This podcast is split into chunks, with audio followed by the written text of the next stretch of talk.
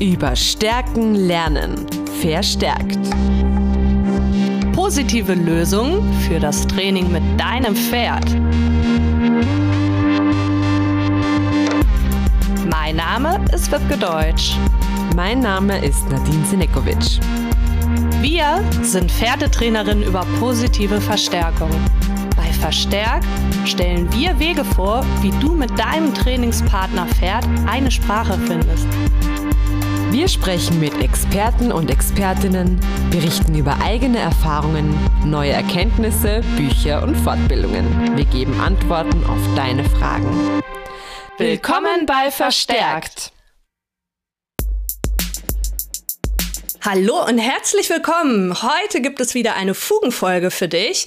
Und es, äh, wir werden gemeinsam mit Silvia Zanetzky über eine Zuhörerinnenfrage beratschlagen und schauen, wie wir die am besten beantworten können. Ja, die Silvia, die war nämlich schon mal bei uns und äh, da haben wir über das Thema Wahl und Kontrolle gesprochen. Diese Folge wird aber erst später ausgestrahlt. Du kannst dich aber jetzt schon darauf freuen und für einen kleinen Vorgeschmack haben wir Silvia nochmal eingeladen.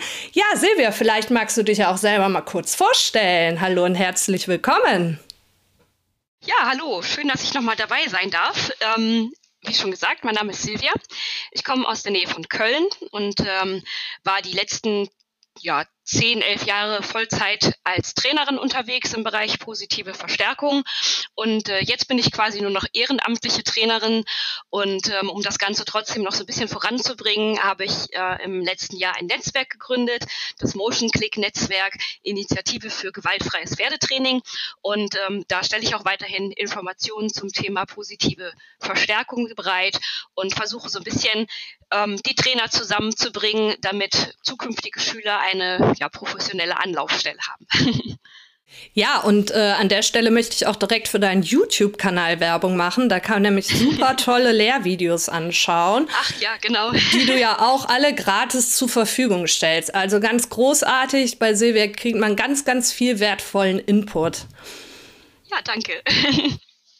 Und natürlich auch ein herzliches Hallihallo von mir. Ja, und dann kommen wir auch direkt zur Zuhörerin-Frage, die ich jetzt mal vorlesen werde. Was mich interessieren würde, wäre eine Folge zur Ausbildung von Jungpferden. Meine ist mittlerweile bald drei und es stagniert ziemlich. Sie ist sehr schnell einfach drüber, dauernd rossig und fängt an zu kleben. Da gibt es keinen größeren Verstärker. Ich versuche die Einheiten möglichst kurz zu halten und zur Not abzubrechen. Aber es ist halt, aber es ist halt bei den Fortschritten die reinste Achterbahn.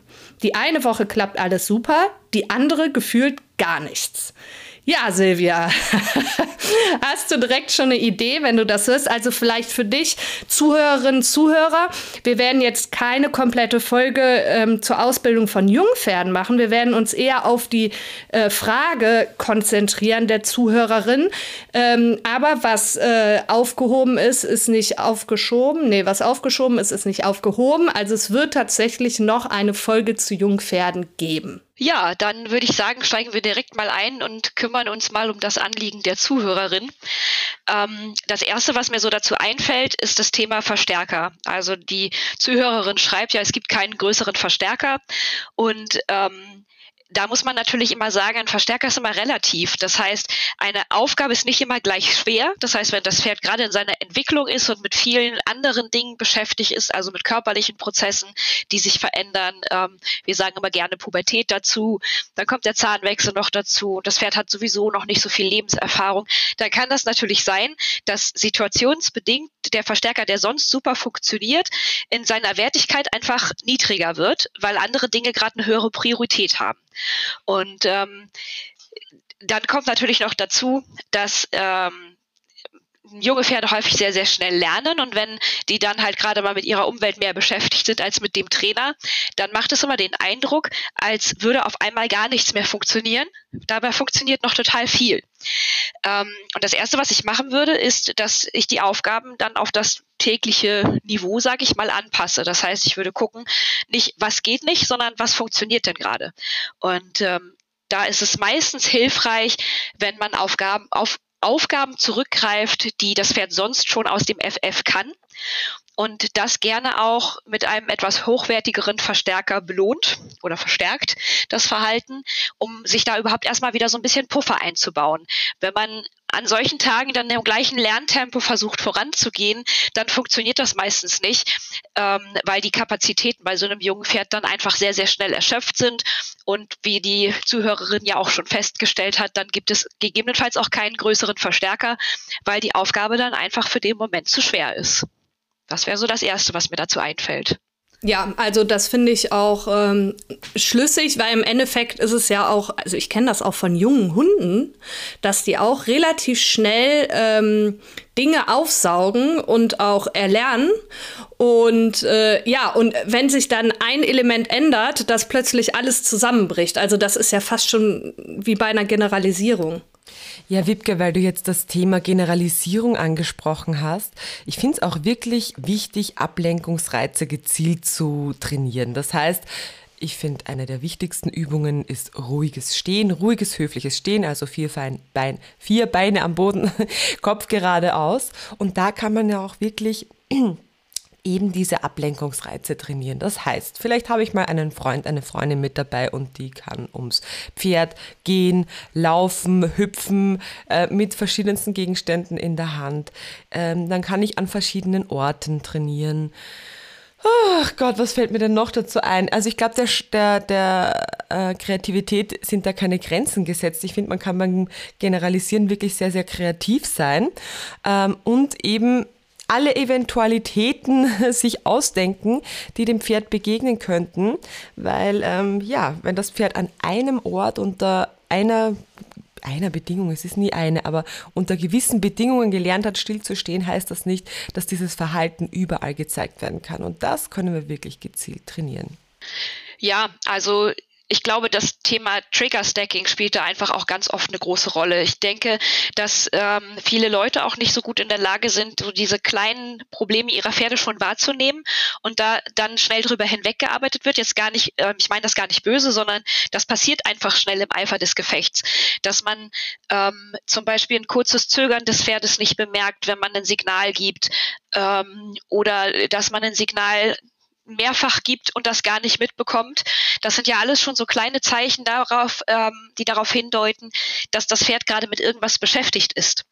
Und wenn man dann einfach weitermacht, ähm, dann kann einem das, das ist ja auch menschlich, gerade als unerfahrener Pferdebesitzer dann auch noch schnell passieren, dass man das Pferd vermenschlicht und das dann persönlich nimmt ähm, und dann auch vielleicht die eigene Trainingsgeschichte noch eine Rolle mitspielt, wie äh, die, die stellt sich jetzt aber an oder die ist jetzt aber bockig ähm, oder so typisch Pu Pubertät.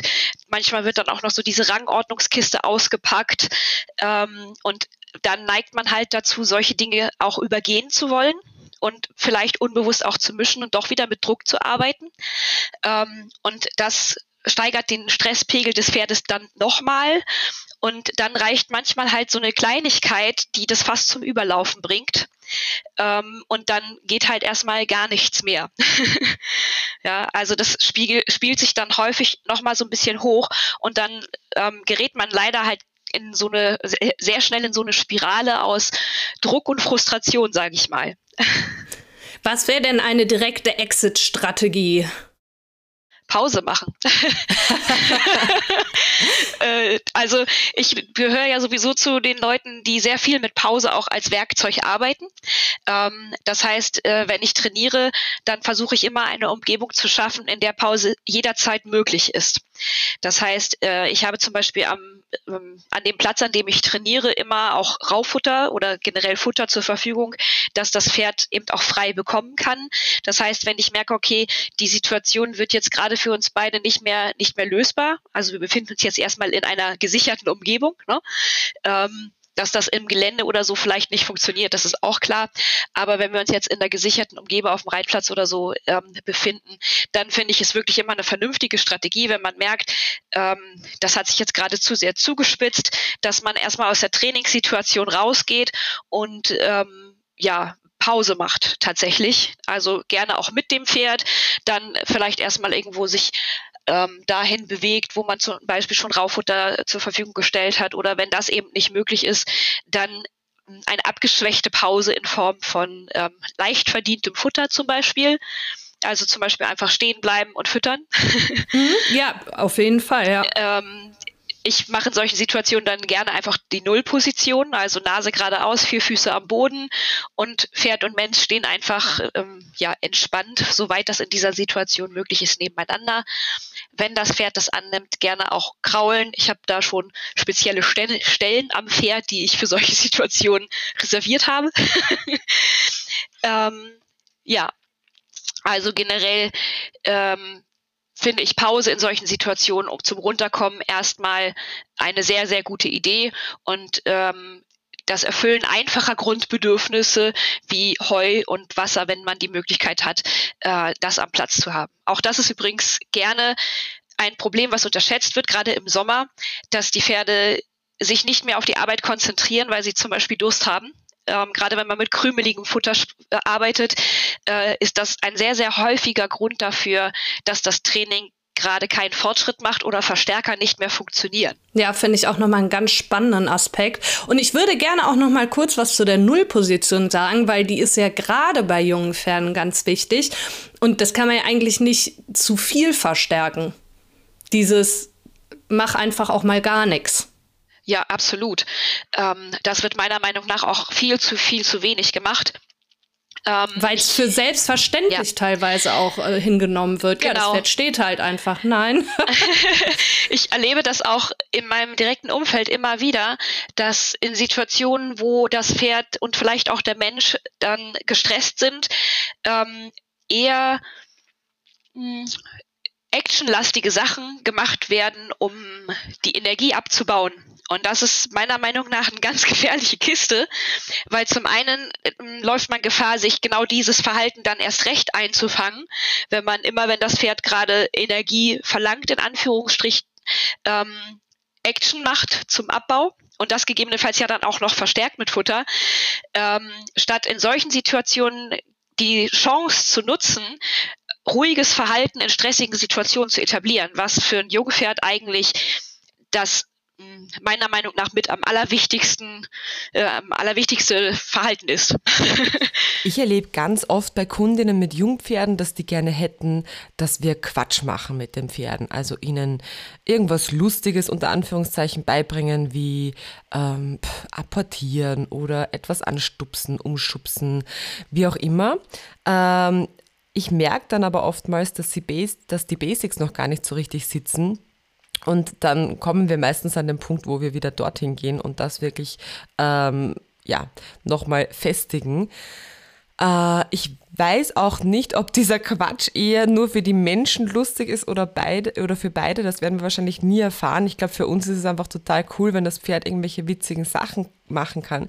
Ich weiß nicht, ob es fürs Pferd ein großer Unterschied ist, ob es äh, etwas anstupsen kann oder stillstehen kann. Ich glaube sogar wahrscheinlich, dass es mehr lohnenswert ist für das Pferd in allen möglichen Situationen stillzustehen, weil wir das ja immer wieder wollen und verlangen von den Pferden. Und wenn wir uns dann vielleicht mal ärgern oder ähm, vielleicht sogar strafen müssen, weil das Pferd in irgendeiner Situation nicht stillstehen kann, dann hat das Pferd wahrscheinlich wenn es doch gut trainiert wurde, dann doch mehr Nutzen davon, als irgendwas anstupsen zu können. Ja, ja, absolut. Ja, vor allen Dingen auch zu lernen, wenn stressig wird, bleibe ich ruhig. Also das ist ja genau das, was du sagst, dass das verknüpft wird. Genau, und man sollte das einfach nicht als Fehler sehen, sondern wirklich als Chance, weil genau diese Sachen braucht man im Laufe der Ausbildung ähm, jederzeit abrufbar. Und gerade wenn man dann anfängt, äh, das junge Pferd auch zu reiten und vielleicht auch die ersten Mal ins Gelände geht, dann ist das einfach Gold wert. Ähm, und dazu sollte man das natürlich bestenfalls in äh, bereits ruhigen Situationen so gut vortrainiert haben, dass es in stressigen Situationen dann ohne größere Umschweife abrufbar ist. Und dann kann man wirklich einfach Masse draufbringen. Ähm, in solchen Situationen wirklich dann einfach ruhig stehen, vielleicht auch Kopf runter, wenn das geht. Ähm, und Ruhe in stressigen Situationen etablieren. Also ähm, das ist einfach super wichtig, dass man die Basics festigt und nicht Gefahr läuft, gerade weil das Pferd so schnell lernt, an ganz, ganz vielen Baustellen gleichzeitig zu arbeiten, weil das ist auch etwas, was ganz häufig passiert. Also die kennen ja quasi noch gar nichts. Ja, und ja. dann trainiert man an ganz vielen Baustellen gleichzeitig, dann soll das Pferd stillstehen und und vorwärts gehen, dann antraben, ja. dann hat man hier noch das Podest und da die Wippe, dann trainiert man noch Aufhalftern und so weiter. Und ähm, dann gibt es noch ganz viele Leute, die sagen, ach, das Pferd ist ja noch nicht reitbar, machen wir noch ein bisschen Zirkuslektion. Kann man auch alles machen, aber sollte nicht die oberste Priorität haben, weil es gibt so viele Sachen, die man erstmal in ruhiger Atmosphäre trainieren kann. Ähm, neben den ganzen Basics eben auch so Sachen, die die Alltagsqualität steigern und dadurch auch, ich sag mal, so einen Puffer auf das Beziehungskonto bringen. Ja, ähm, aufhalftern, Hufe geben, putzen, stillstehen, all diese Sachen, Hufbearbeitung, Tierarzt, Medical Training, das sind so viele Sachen, die das Pferd eigentlich in diesen jungen Jahren schon lernen muss, ähm, dass man für ganz viele andere Sachen erstmal noch gar keine Zeit haben sollte.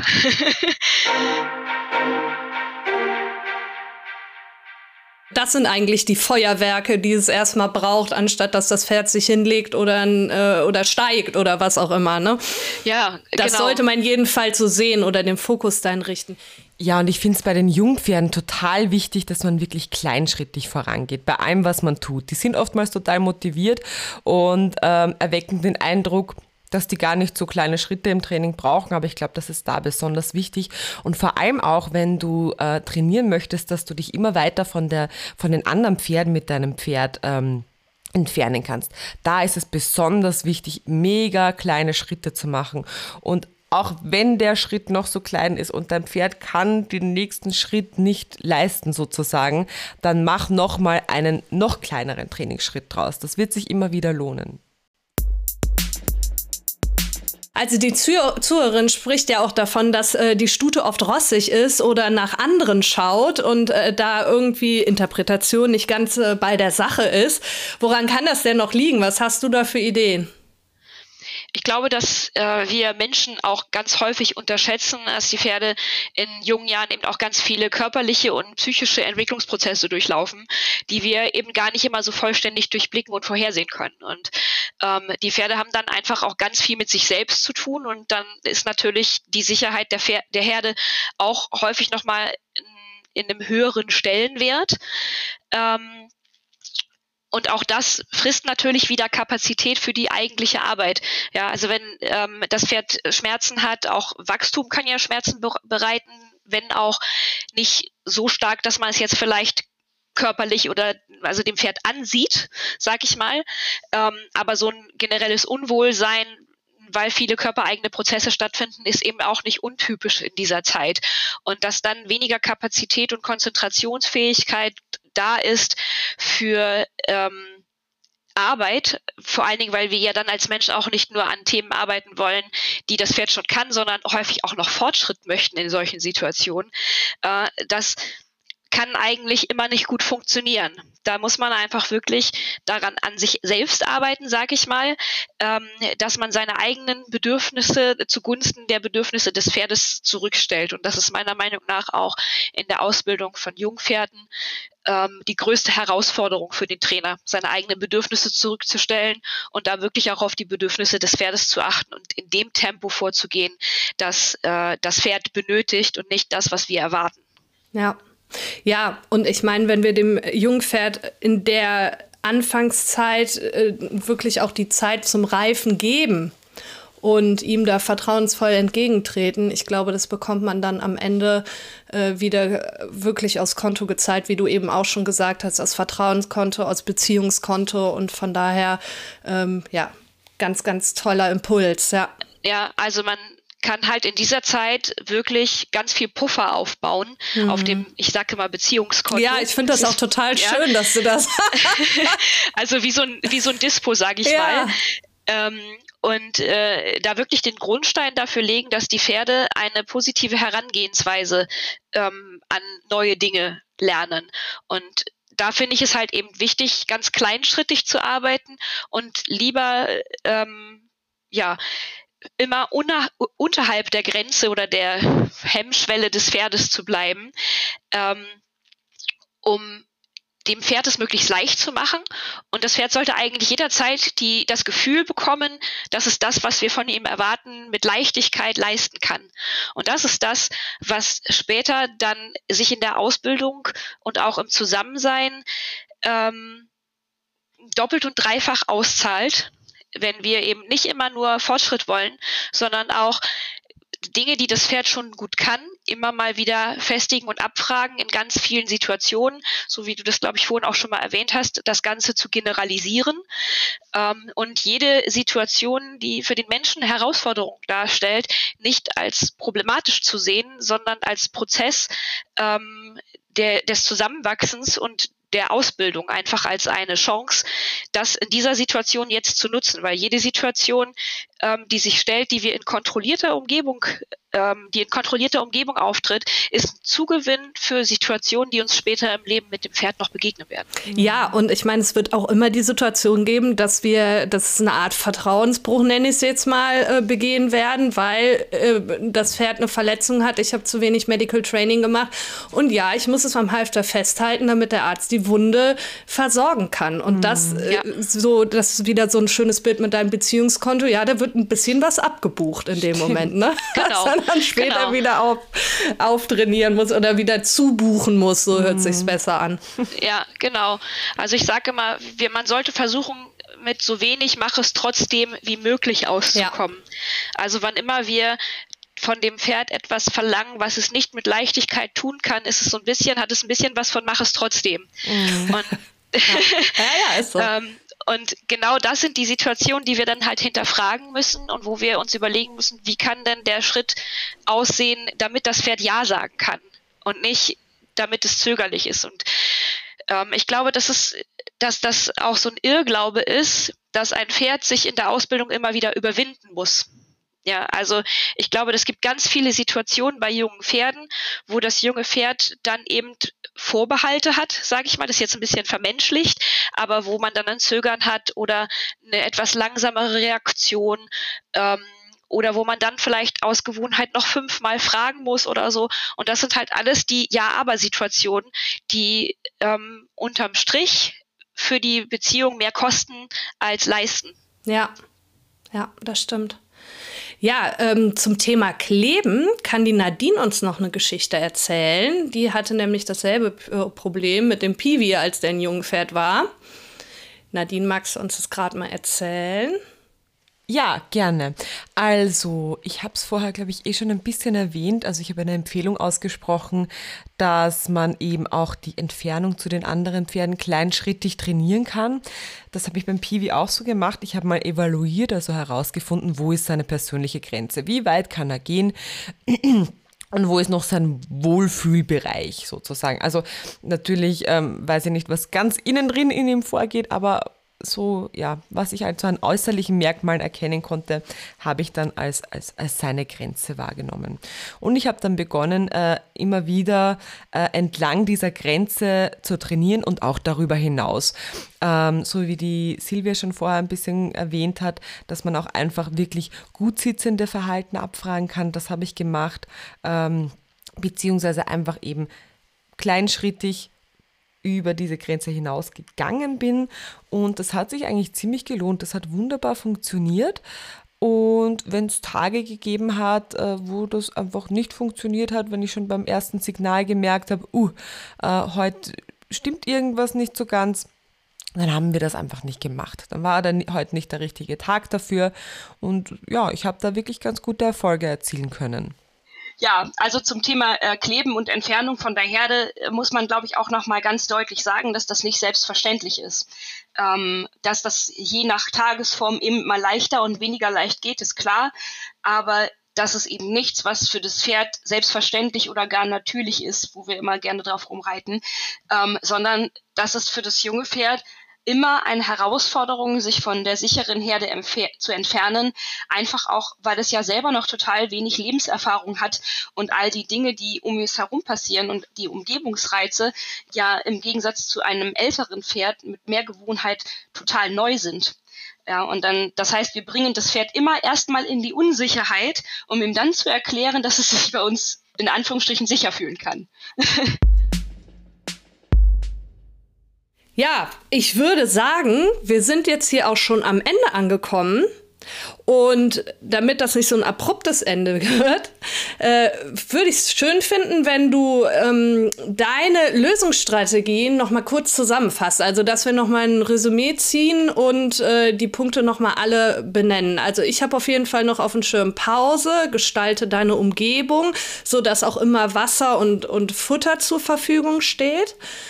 Ähm, was hatten wir noch? Hilf mir. Ja, also grundsätzlich erstmal gute Lernvoraussetzungen schaffen ähm, und auch immer die Tagesform evaluieren. Also immer gucken, ist, ähm, das merkt man ja schon beim von der Wiese holen, ja, ist das von der Wiese holen heute total selbstverständlich oder habe ich schon ein Problem, das Pferd von der Wiese zu bekommen und von der Herde wegzubringen? Ja, ähm, also gute Lernbedingungen schaffen und gegebenenfalls eben auch Voraussetzungen für Pause schaffen, wie Rauffutter ähm, und äh, Wasser bereitstellen. Ähm, dann wirklich kleinschrittig arbeiten, weil eben junge Pferde äh, sehr schnell auch überfordert sind, wenn wir sie mit ganz vielen Reizen gleichzeitig äh, konfrontieren, weil wir eben auch immer sehr, sehr viel parallel arbeiten sozusagen, viele Aufgaben. Ähm, dann auf jeden Fall berücksichtigen, dass durch ähm, weniger Lernerfahrung und Lebenserfahrung des Pferdes sehr, sehr viele Außenreize gibt, die auch Kapazität schlucken ähm, und das Pferd dadurch tendenziell auch schneller gestresst ist. Das heißt, sehr, sehr viel daran arbeiten, ähm, sich in jeder Situation entspannen zu können, Pause zu machen, runterzukommen und in solchen Situationen immer wieder sich selber zu hinterfragen, ähm, ob das der nächste Schritt jetzt sinnvoll ist, sage ich mal, äh, oder ob man eher nochmal einen Schritt zurückbaut, statt in alte Muster äh, wieder zurückzufallen und dann Druck anzuwenden. Ähm, dann Entwicklungsprozesse des Pferdes einfach auch mit einbeziehen oder berücksichtigen, also die, ähm, ja, das Heranreifen des Pferdes und ähm, die hormonellen und körperlichen Umstellungen, die das Pferd in seiner Entwicklung einfach mitmacht in dieser Zeit, ähm, die dann eben gegebenenfalls weniger Fortschritt bedeuten, sich dadurch einfach nicht frustrieren lassen, sondern das einfach annehmen als natürlichen Prozess der Dinge ähm, und sich an der Entwicklung des Pferdes erfreuen. Ja, das ist, glaube ich, ein ganz, ganz großer ja. Tipp und guter Tipp. ähm, ganz vorsichtig damit sein, das Pferd nicht zu vermenschlichen. Also wenn Dinge nicht klappen, nicht in alte Muster fallen und sagen, so, der stellt sich jetzt an, der ist bockig, der ist zickig ähm, oder der will mich jetzt dominieren oder so, sondern einfach dann auch die Probleme und Bedürfnisse des Pferdes ähm, sehen und ernst nehmen einfach sehr, sehr achtsam sein, was da gegebenenfalls das Problem ist. Ähm, da kann man vielleicht unter der Folge auch nochmal mein Troubleshooting Flowchart verlinken.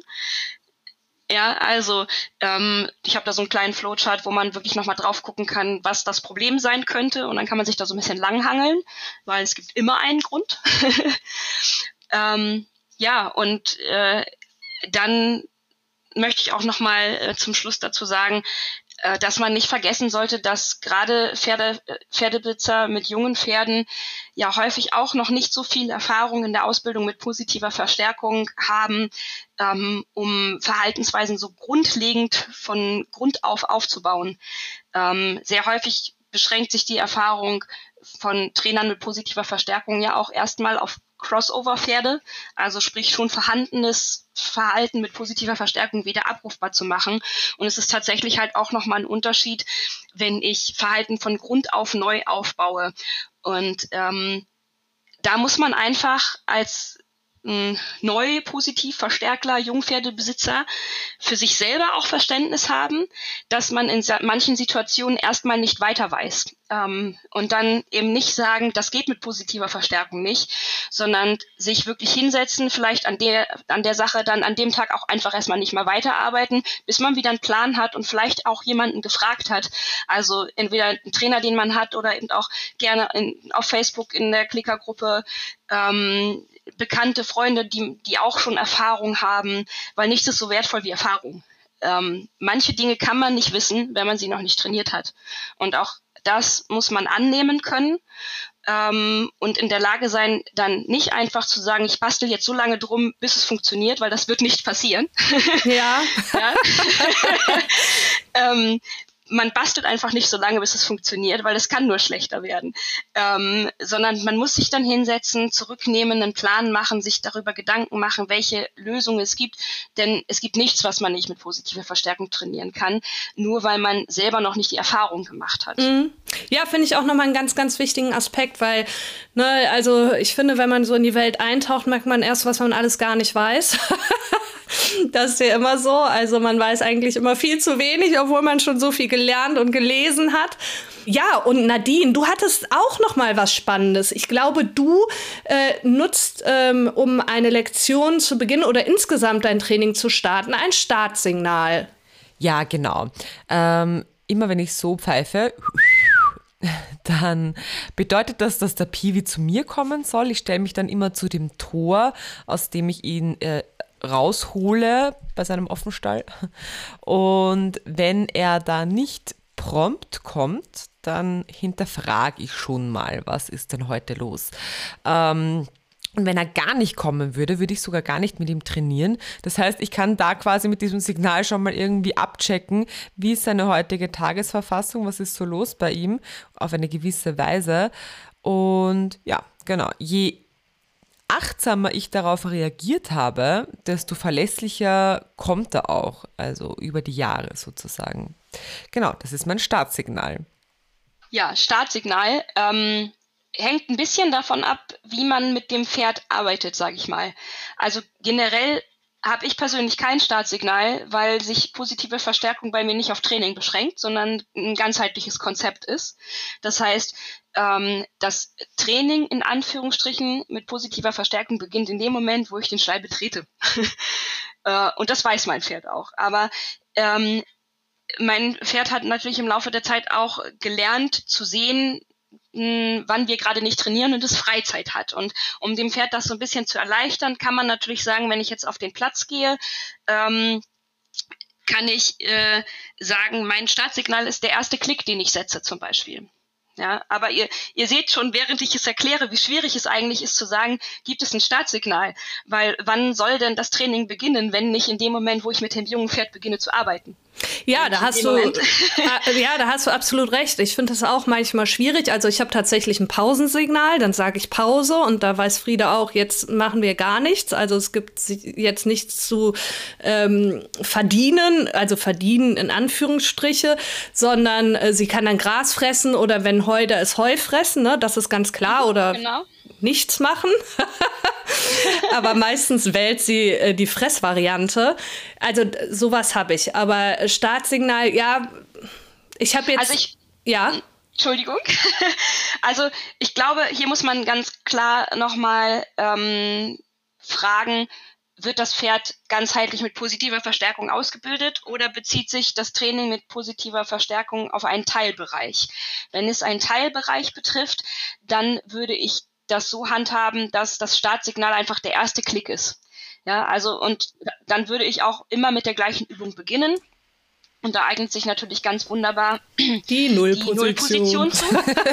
Das heißt, ich gehe mit dem Pferd an den Trainingsplatz und äh, frage die Nullposition ab mhm. und dann mhm. weiß das Pferd, jetzt beginnt das Training. Und genauso würde ich es dann auch mit dem ähm, Pausensignal und dem Auflösen der Pause ähm, machen. Auch das ist etwas, was trainiert werden muss. Das kann das Pferd nicht von alleine. Ja, das muss man auch ganz klar nochmal sagen. Ähm, und das finde ich eigentlich viel wichtiger als das Startsignal zu erklären, dass es Zeiten gibt, die wir mit dem Pferd verbringen, in denen nicht geklickert wird. Denn ähm, das ist das, was, glaube ich, viel häufiger vernachlässigt und vergessen wird im Umgang mit äh, jungen Pferden. Ähm, Gerade wenn es ein ganzheitliches Ausbildungskonzept ist. Weil dann ist es natürlich so, dass in dem Moment, wo man mit dem Pferd hm, beginnt oder in dem Moment, wo man anwesend ist, das Pferd auch in Anführungsstrichen Bespaßung erwartet. Weil positiv trainierte Pferde wollen natürlich trainieren, weil es für sie einen großen Benefit hat. Und Genau, und dann muss man tatsächlich trainieren, dass es klickerfreie Zeiten gibt. Und dazu ähm, kann man am Anfang wirklich auch erstmal die Tasche abnehmen, äh, dass einfach kein Futter in Reichweite ist zum Belohnen ähm, und auch gegebenenfalls den Trainingsplatz erstmal verlassen. Und da ist es ganz, ganz wichtig, dass dann wirklich eine Alternative für das Pferd da ist, ähm, wie beispielsweise Heu, Gras, irgendwas, was das Pferd fressen kann. Denn sonst ähm, ist das Beginnen der Pause immer eine negative Strafe. Genau, und jetzt zitiere ich Nadine, mach deine Pause lohnenswert. genau, aber sie muss eben lohnenswert ohne den Menschen sein. Ja. Das ist halt ganz, ganz wichtig, weil sonst funktioniert das ganze Konzept nicht.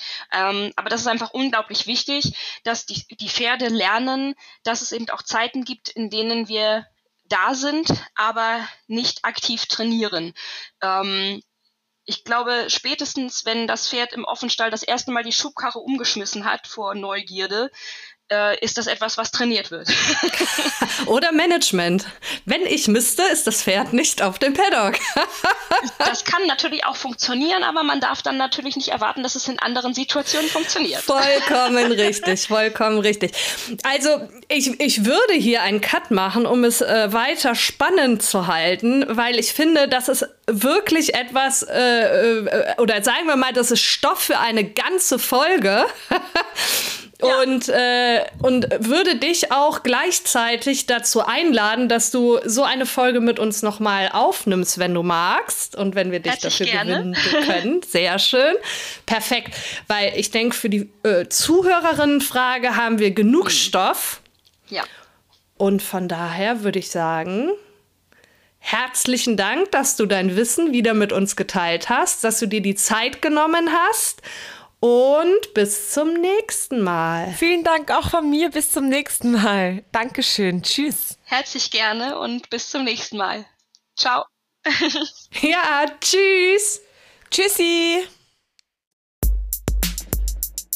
Du hast Fragen, die wir in unserem Podcast beantworten dürfen? Du hast Interesse an einem Online-Coaching oder Unterricht? Schreib uns auf Facebook, Instagram oder per Mail alles dazu findest du in unserer Infobox. Wir freuen uns, wenn du uns beim nächsten Mal wieder zuhörst. Vierte, bis zum nächsten Mal. Ciao und Maret Jod. oh Gott, sollen wir das echt nehmen? Ja,